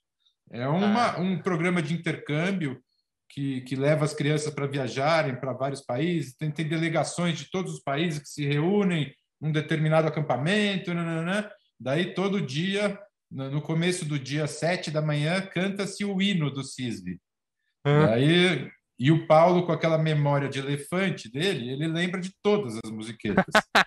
Então, desde, os, desde o hino matinal do CISV até essas músicas mais infames, e isso se tornou um verdadeiro hit no rock hum, go. Assim. Nossa! É, nunca imaginei que pudesse fazer sucesso, eu ficava até meio sem graça de alguém achar que a gente realmente gostava daquela música. Mas Era maravilhoso, faz, cara. sucesso. Hoje em dia eu, eu, eu dou o braço a torcer. Não, e, e, mano, o Paulo, então, o Paulo Bonfá foi incrível, velho. Porque esta, ó, eu, cara, deve fazer o quê? Uns 15 anos já de, de Rock Go finalizado? É, o, o, o, a mesa redonda acabou em 2010, né? Então já faz 11 anos que, que a, terminou. E, e, o, e o torneio, a última vez que a gente fez, acho que faz uns 15 anos mesmo. É. Deve ter sido tipo em 2007. E aí, cara, só pra tu ainda existe, ainda está na minha cabeça. A, eu, não, eu não lembro as outras, mas a Swimming, Swimming in the Swimming Pool é, é, é cara, é uma merda. É uma merda. Eu é, fico do é nada. Demais, Aí eu tô aqui, eu falo, caralho. E depois porra, entrava naquele segundo, isso. naquele segundo treino começava a fazer mudo, né? Só com os gestos, né? Hum. Mm -hmm, in the swimming pool. É muito ridículo, cara. Era maravilhoso, Só Paulo cara. Que é capaz de, de, poderia ser capaz de sugerir uma coisa tão infame. Não, mas foi excelente, cara. E, e épocas de Rock Go, eu, eu acho que assim, como eu falei, alguém podia comprar esse formato, chamar vocês para fazer ou mesa redonda, ou, ou retornar isso, que é uma coisa que, que faz falta. É, poucos, muito poucos, poucas pessoas do que estão vinculadas a futebol conseguem ligar futebol e humor. Pouquíssimas. É, o Ale, o Ale Oliveira é um dos caras que eu vejo que tem o, o traço humorístico que leva isso muito forte. Então, cara, é o cara que. Puta, se, é, não sei porquê também. É outro cara que eu não sei porquê. Toda hora passam a perna nele e ele não consegue nunca estar tá lá em cima nos, nos mega jogos, entendeu? Porque é um cara fantástico e que consegue fazer isso. Porque o, o esporte em si, principalmente futebol, a galera leva tão a ferro e fogo no Brasil que ter esse lado que você respira é super importante, né? Você é. É, tirar um pouco da seriedade da situação Isso. e falar assim, gente, é, são só pessoas normais jogando. Se o, time, se o seu time perder o campeonato, lógico que você vai ficar triste. Ó. Mas, mano, não precisa se matar, não precisa bater em ninguém na rua. Então, dar essa isso. leveza é, é, é, incrível, entendeu? E eu não sei por que é. as pessoas não compram isso é, até hoje. Esse programa, ele difundia eu acho que ele difundia é, essa sabedoria do torcedor comum, que encara o futebol como um entretenimento e que sabe brincar com isso, sabe o quão irrelevante é o futebol, ou a mais irrelevante das coisas relevantes, ou, uh, ou a mais relevante das irrelevantes. É, enfim, é, então o torcedor comum sabe disso. E o Rock Go transmitia, difundia essa, essa, essa noção, é, é, essa visão irreverente do, do futebol. E daí você perguntou sobre as derrotas, eu acho que uma, da, uma derrota também é essa, é a descontinuidade do rock go em prol de formatos que se apoderaram do, digamos assim, herdaram o público do rock go, mas sem o mesmo espírito de humor né? Como Desimpedidos, por exemplo, a Copa Desimpedidos. Sim, exato. Uma coisa muito mais bem organizada, uma coisa, é, um negócio mais bem elaborado, mas que meio que se, se valeu daquilo que tinha sido construído no Rock Go e, e, é, um, é um espaço em que se confunde o humor com o entretenimento também, porque todo humor é entretenimento, mas nem todo entretenimento é humor. Perfeito. Eu vejo muitas das coisas que existem na Copa dos Desimpedidos ou naquele canal deles, sem entrar no mérito da qualidade dos conteúdos, mas são coisas que, é, que, que, são, são é, conteúdos que aliam futebol, esporte e entretenimento, mas não humor. Não Sim. humor. Porque uhum. também, assim, humor é diferente. Fazer humor é diferente de ser bem-humorado. Eu Sim. até escrevi um, um, testículo sobre isso recentemente, cara. É, porque, assim, o, o humor, você para você fazer uma piada, você elabora, por mais por mais fraca que seja a piada, você elabora um texto, uma ideia, um gesto, uma situação, é, faz uma referência a alguma coisa que existe, você tem, um, tem uma certa elaboração. É diferente de você fazer uma transmissão do campeonato alemão com o Milton Neves, o Datena e o, e o Neto. Sim. Tirando sarro de tudo e falando assim descontraídamente. Porque para você, para você ser descontraído, basta você não estar contraído. Sim. Sim, sim. sim. Para fazer humor, eu acho que as pessoas desprezam, a, a, desprezam a complexidade do humor. Daí acham que qualquer pessoa pode fazer humor. E acham que isso é uma coisa que você não precisa de um profissional, digamos. Não precisa de um humorista para fazer humor. Realmente não precisa. Inclusive, tem gente que não é humorista que é mais engraçada do que muito humorista. Mas, assim, por uma questão de, de, de respeito à, à arte do humor, você não pode achar que, que o humorista ele é tão dispensável assim. É, se as pessoas achassem isso dos médicos, dos, dos engenheiros, aí eu, eu já, já escrevi isso, o planeta ia implodir de vergonha. É, o, o Desimpedidos, na verdade, é um grupo de. Basicamente ali que eles viraram um grupo de amigos. Então eles são muito. É, a questão de, da, daquela brincadeira moleque mesmo. Eles estão se divertindo um com o outro, mas não tem aquela. É, não tem o roteiro da piada que vai dar o punch. Então tem toda uma Isso. construção para chegar no ponto engraçado. Não. É simplesmente é, é, que nem se eu tivesse com os meus amigos aqui fazendo uma Isso. brincadeira e filmando. Então é bom é. porque é, é, é, parece que eu tô ali com eles com um grupo de amigos, mas não é voltado para humor, para fazer Sim. piada de, do assunto. É, é algo saudável é algo que eu não desprezo de forma alguma, é algo que também é condizente com o espírito do, do, do esporte entretenimento, mas é um pouco diferente porque você você tem geralmente pessoas físicas se expondo como elas são. Sim. Então sim. eu, por exemplo, no, no, no Rock Go, eu por isso que eu, eu fui criando o meu personagem, porque não era não era eu que estava ali é, é, praticando minha evasão de privacidade, sim. falando o que que eu acho, opinando sobre assuntos em que as pessoas nem pediram minhas opiniões. Eu estava colocando para essa função um personagem. Então, isso é o humor. Quer dizer, é diferente de, de, de, eu sentar numa mesa redonda e começar a falar o que, que eu acho do time do Palmeiras, por mais que eu fale de uma forma descontraída, né? Sim. Que aí já vira coisa séria, já vira coisa de paixão, de, de torcedor, é. tem tudo isso. É. é. Vira uma Mas, análise, né? Vira uma análise esportiva. Para a gente chegar na segunda parte do caderno e finalizar o caderno de perguntas, que é o, o resto do bate-bola, eu tô fazendo isso que eu tô, eu tô aprendendo a segurar público. Então, assim, faz metade no começo, metade no final. Se o pessoal quiser ver, segura aí. Fica aí até o final, né? Tem que ficar. Perfeitamente. é. É. Após o melhor da propaganda mundial. Isso. qual, qual o seu hoje? Qual o seu objetivo ainda? Olha, o meu objetivo é de tocar a minha carreira da mesma forma que eu toquei até hoje, ou seja, com respeito ao meu estilo, à minha natureza humorística, às minhas peculiaridades, à minha identidade de humorista. Eu já estou velho demais para sair passando vergonha por aí, sabe, fazendo programa de auditório.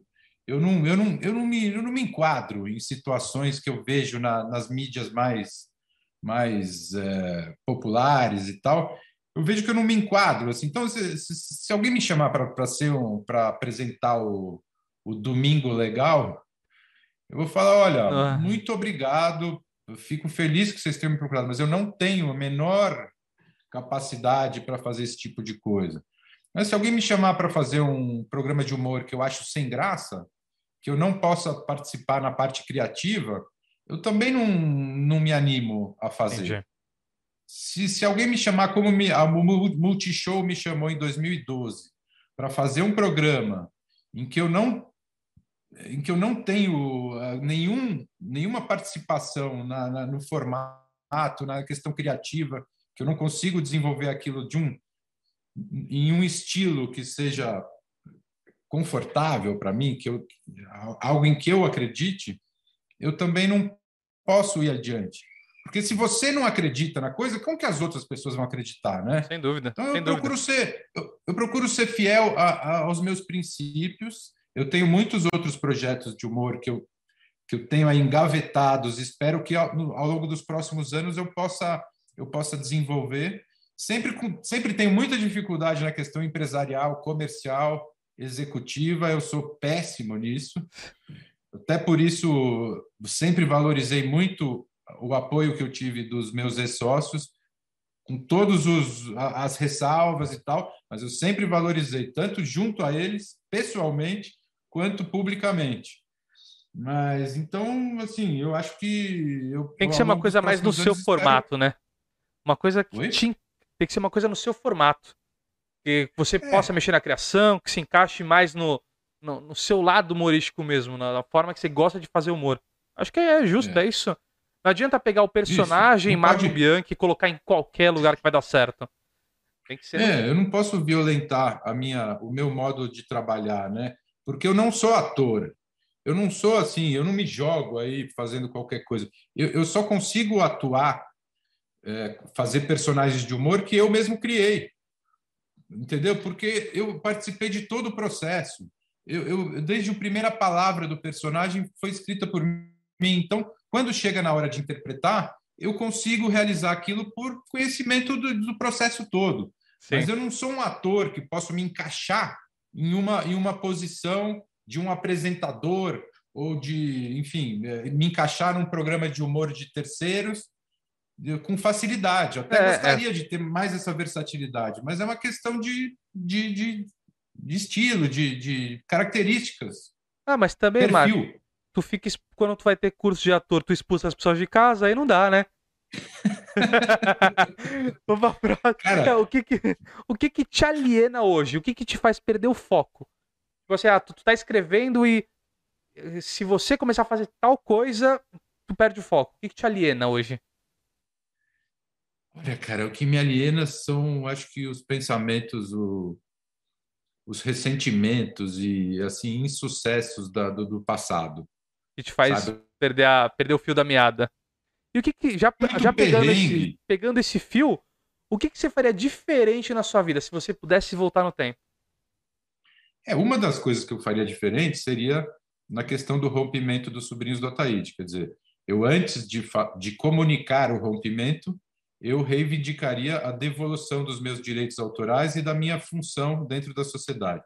Acho que isso foi uma questão de imaturidade e que, e que me fez perder muito na minha carreira, porque abreviou um trabalho que podia ter se estendido por mais anos e isso criou uma dificuldade muito grande na minha carreira. Eu desde então eu eu peno, eu peno, eu tenho períodos de, de, de, de sem nenhum trabalho e, e corro atrás e muitas vezes meus trabalhos não são valorizados ou não são não são é, aceitos. Enfim, ninguém quer apostar nessa, né, nesses projetos e você fica uma situação meio, meio ingrata, inclusive e também com, com questões de direitos autorais, que eu já tinha aquele histórico desagradável de ter perdido um repertório muito grande que, que, eu, que eu deveria poder explorar ao longo da minha vida inteira, porque aquele era um repertório para a vida inteira, e além disso, eu tive situações assim de criar um projeto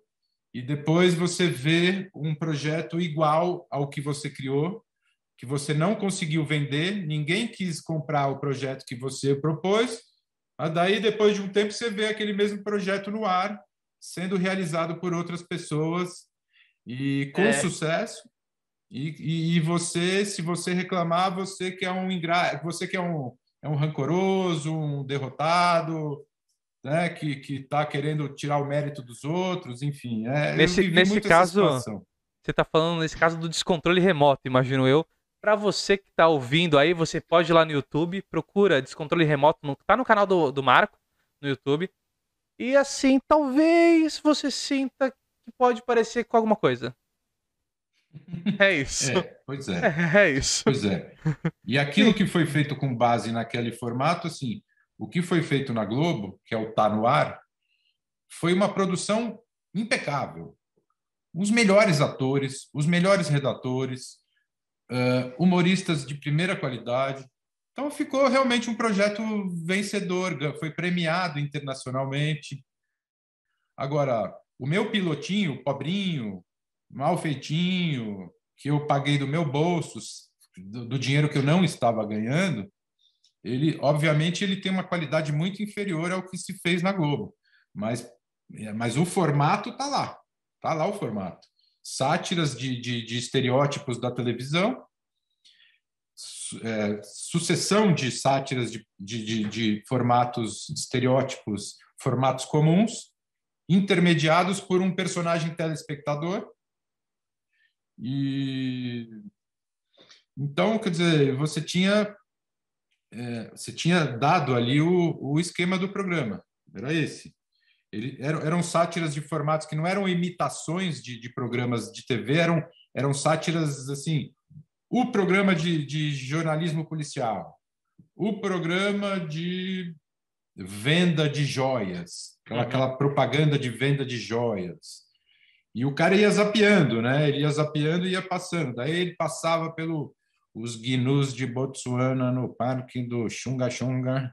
Aí ele trocava de canal, ia para outra coisa.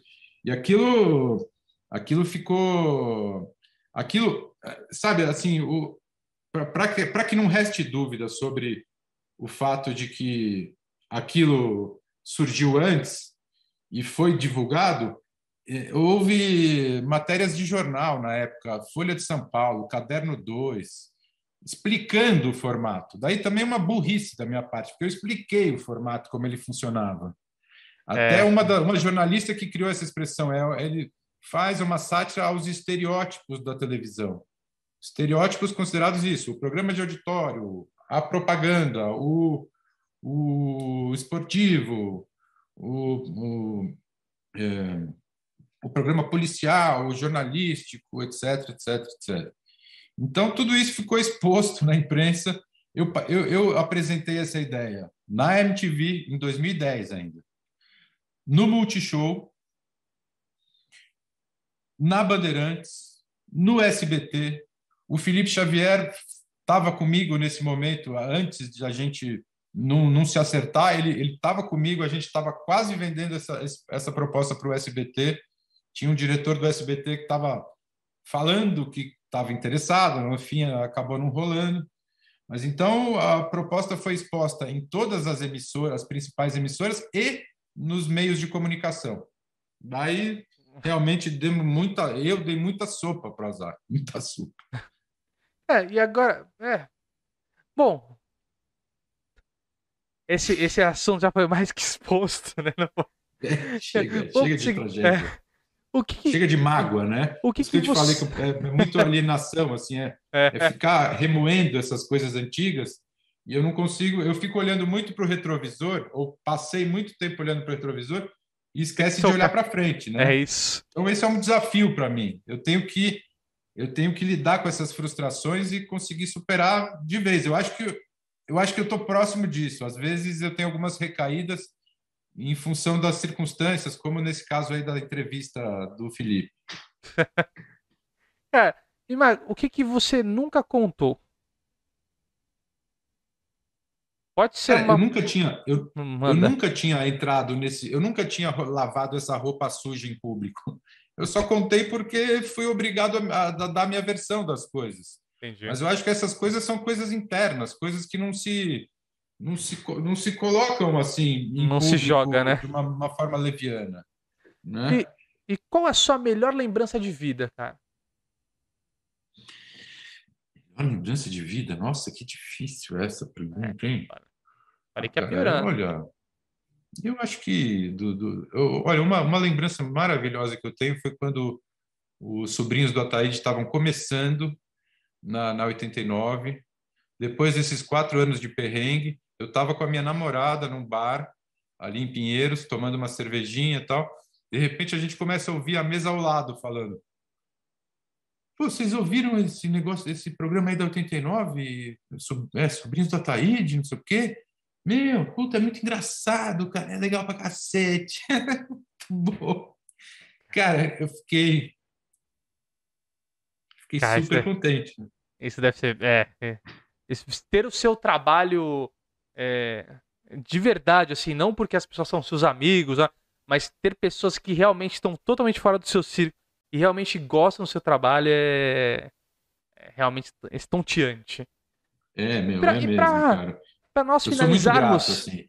Eu vejo que tem finalizar- muito artista aí que muito artista aí que acha que está fazendo um puta favor de dar atenção para os fãs, mas esquece que se não fosse os fãs, ele não seria nada, né? Exatamente isso. Exatamente isso. E tem muitos, viu? Tem muitos. É, Tem muitos. Sim. Acho que a grande maioria, inclusive. E pra finalizar, o que, que você esperava dessa conversa, desse papo? Cara, eu não esperava, eu não sabia absolutamente nada a seu respeito, Rafa. Então, eu, me- me- eu caí aqui, eu caí aqui de paraquedas, sem saber muito o que esperar. Tenho participado de muitas lives, aí muitas conversas interessantes, mas eu devo dizer que fiquei muito contente aí de conversar com você. Acho que você é um cara muito inteligente, é um bom ouvinte. Opa, É uma, muito é uma obrigado. qualidade que as pessoas não têm atualmente, é saber ouvir. As pessoas querem falar, querem se exi- exibir, querem se exibir se exibir, mas elas não, elas perderam a capacidade de ouvir. E acho que você fez aí uma, uma você, fez a sua lição de casa, você fez boas perguntas, me permitiu me permitiu tocar em assuntos até meio delicados, mas assim que são assuntos que mal ou bem fazem parte da minha vida e que eu eu queria mesmo ter a oportunidade de, de falar a respeito, porque as pessoas não conhecem a gente pessoalmente, ouvem falar alguma coisa a seu respeito e começam a falar de você, da sua. Começam a te julgar como assim um assunto de internet. Sim, aquele, aquela coisa mais perecível do mundo, sabe? Tipo, Sim. ah, esse aí é um filho da puta, um mentiroso, um mau caráter, um egoísta. Sim, sabe, de uma forma completamente assim, tranquila. Sem, É- sem é o- se- É o odiado da semana, né? Quem vai ser o odiado dessa semana? Aí depois já passou, já. É isso. Não, exatamente, é isso mesmo. E, e daí você você percebe como como o trabalho de, de pessoa pública também é meio ingrato, porque você nunca vai ter a oportunidade de falar com, pessoalmente com cada uma dessas pessoas para para defender as suas posições, para explicar as suas razões, né? Então, muitas vezes você corre o risco de ficar aí sendo sendo difamado, caluniado e você não vai nem ter oportunidade de responder, né? Você vai só ficar, enfim, dormindo com, com, com o ouvido cheio, cheio de, de ofensa. Mas bri- muito obrigado, de verdade. Foi muito bom falar com você. É, você- cara, você realmente é parte da, da minha adolescência como um todo. Então, assim, é, foi muito importante ver vocês é, introduziram uma coisa que eu nunca fui o fanático do futebol. E eu assistia futebol Uhum. por causa de vocês, entendeu? Eu assistia futebol por causa do Rock Go, que nem sei se pode considerar futebol o que, o, o que os, os músicos jogavam. Mas é, é muito. Cara, foi realmente excelente, uma época muito boa. Eu espero ver você em outros lugares, porque é, cara, eu vi muitas coisas que você produz. Você agora tá. Aliás, para quem quiser, também o Marco tá fazendo algumas lives, algumas conversas no canal dele e tudo. Então você tem muita coisa que você produz. Eu vi que você tem muita coisa que é, foi feita e não foi para frente. Parou ali no, no, no, no papel. No piloto. É, e eu acho que, que tem, é só questão da parte comercial mesmo, porque você tem muito a dar aí pro, pro humor, pra, é, coisas que estão sendo perdidas um pouco no humor. Tá se focando agora só num um lado do humor. Eu acho que a gente tem que abrir o leque. Eu acho que isso é, é importantíssimo. Você tem uma, uma grande parte dentro disso. Muito obrigado, você foi um cara muito gente boa por ter trocado essa ideia comigo. Agradeço Valeu. demais. Sigam Obrigado. o Marco nas redes sociais. Tá aqui o Instagram, importantíssimo. YouTube. Maravilha. Se você não encontrar, é só Marco Bianchi. Bota na busca, vai estar lá. Vai estar lá. É o primeiro que Maravilha. vai aparecer. Então, você quer dar um Exatamente. recado final aí pra galera que pra te seguir. Fique à vontade, o espaço é seu, meu querido. Galera, eu tenho muitas ideias que eu não tive oportunidade de apresentar. As que eu pude apresentar estão ali publicadas no meu YouTube, nas minhas redes sociais. Eu não tenho sido muito ativo nas redes sociais, mas em função de questões pessoais, eu me mudei e estou em meio a reformas aqui na minha nova casa.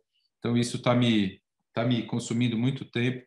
Mas eu, em breve, vou voltar a, a, a apresentar essas propostas. Não perco a esperança de, de ter aí novos projetos que tenham o mesmo impacto que outros já tiveram. Então, peço que as pessoas aí pesquisem e, e, e, deem uma olhada com carinho ali nos meus canais. E peço outra coisa: não é, não julguem as pessoas por questões políticas. Não me odeiem por, minhas, por minhas preferências políticas. Eu não sou nem bolsominion e nem sou petista. Para os petistas, eu sou bolsominion. Para os bolsominion, eu sou comunista.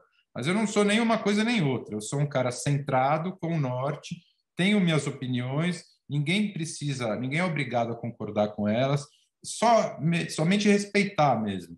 Mas assim, eu não tenho pretensão de ser um, um cronista político, um, um, muito menos de entrar na política. Eu apenas me dou o direito de opinar sobre coisas que afetam a minha vida, como afetam a vida de todas as outras pessoas.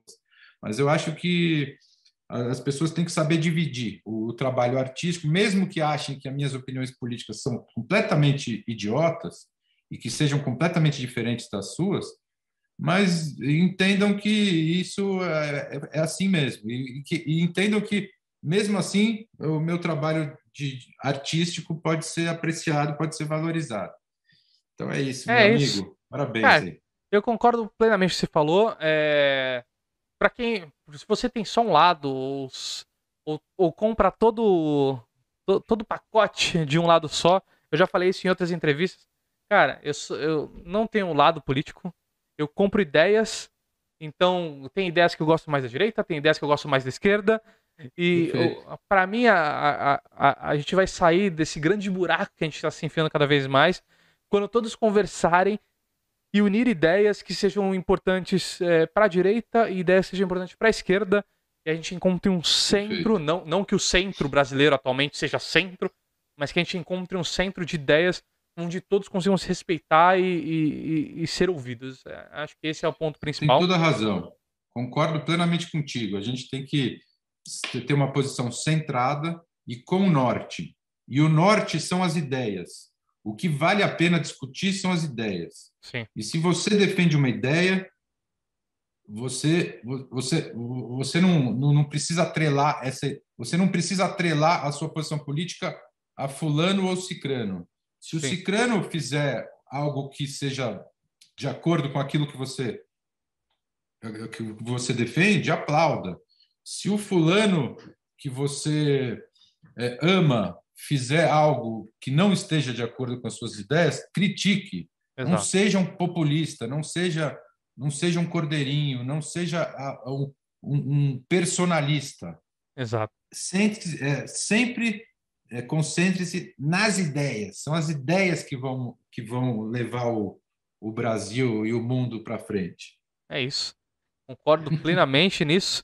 E, e para você aí que ficou ouvindo até agora, vendo a gente, Sabe, se você está ouvindo os agregadores, saibam que a gente está há um, um mês e meio no YouTube. Então vá procurar Não Se Discute Podcast no YouTube. Está começando o canal agora.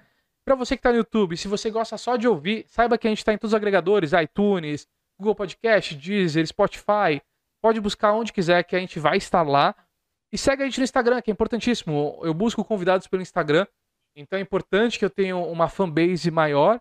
Então entra aí no Não Se Discute Podcast, segue a gente. E se inscreve no canal, que é importantíssimo também para que esse projeto seja rentabilizado, para que a gente consiga dar um norte para esse projeto, para que as pessoas vejam a gente de uma forma, é, como posso profissional. Essa é a grande questão. Porque muita gente está fazendo, muita gente quer buscar polêmica, muita gente quer não sei o quê. Eu simplesmente quero trocar ideia com pessoas diferentes e quero ouvir a história delas, quero ouvir a opinião delas, quero saber como elas são por trás de, de todo esse processo. Então, se você curte esse formato, ajuda a gente aí, só se inscreve, curte, comenta. Eu tô sempre tentando responder todo mundo, pode mandar e-mail, fica à vontade. Tá? E se você ficou ouvindo até agora, Marcão, muito obrigado de verdade. Agradeço demais sua presença. E agradeço demais a presença de todos vocês que ficaram ouvindo. um efusivo abraço.